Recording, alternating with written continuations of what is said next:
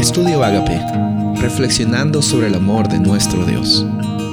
El título de hoy es A causa de incredulidad, Hebreos 3, 18 y 19.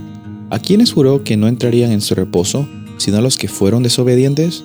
Vemos pues que no pudieron entrar a causa de su incredulidad.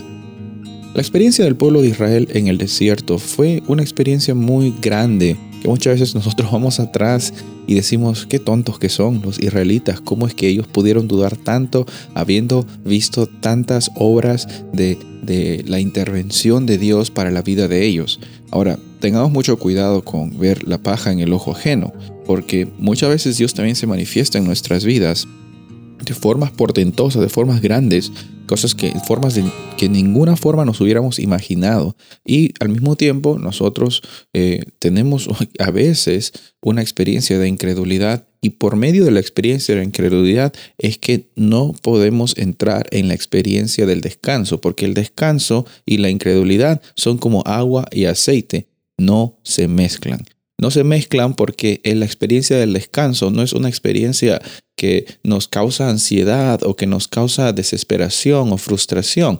Esa es la experiencia de incredulidad, no creer en las promesas que Dios estableció en su palabra. Ahora van a haber momentos en que quizás tus sentimientos, tus sentimientos te digan de que realmente eh, pues las cosas no van bien y, empiezas a sentirte con ansiedad. Eh, está bien, tus sentimientos pueden venir, pero no dictan la experiencia de tu realidad, no dictan realmente tu identidad, no dictan eh, lo que Dios dice quién tú eres. Por eso, aquí hay bastantes lecciones que aprender. La incredulidad es un enemigo del descanso. La incredulidad nos hace eh, sentirnos ansiosos del día al día, no saber qué va a pasar, por medio de nuestras creencias, nuestra fe y nos estamos descansando en las promesas de un Dios que sustenta. Sustenta hoy, sustentó ayer, sustentará mañana. Y no lo hacemos para que Él nos dé cosas, lo hacemos porque Él nos ama y al experimentar de su amor también transformamos otras personas. Al experimentar de su amor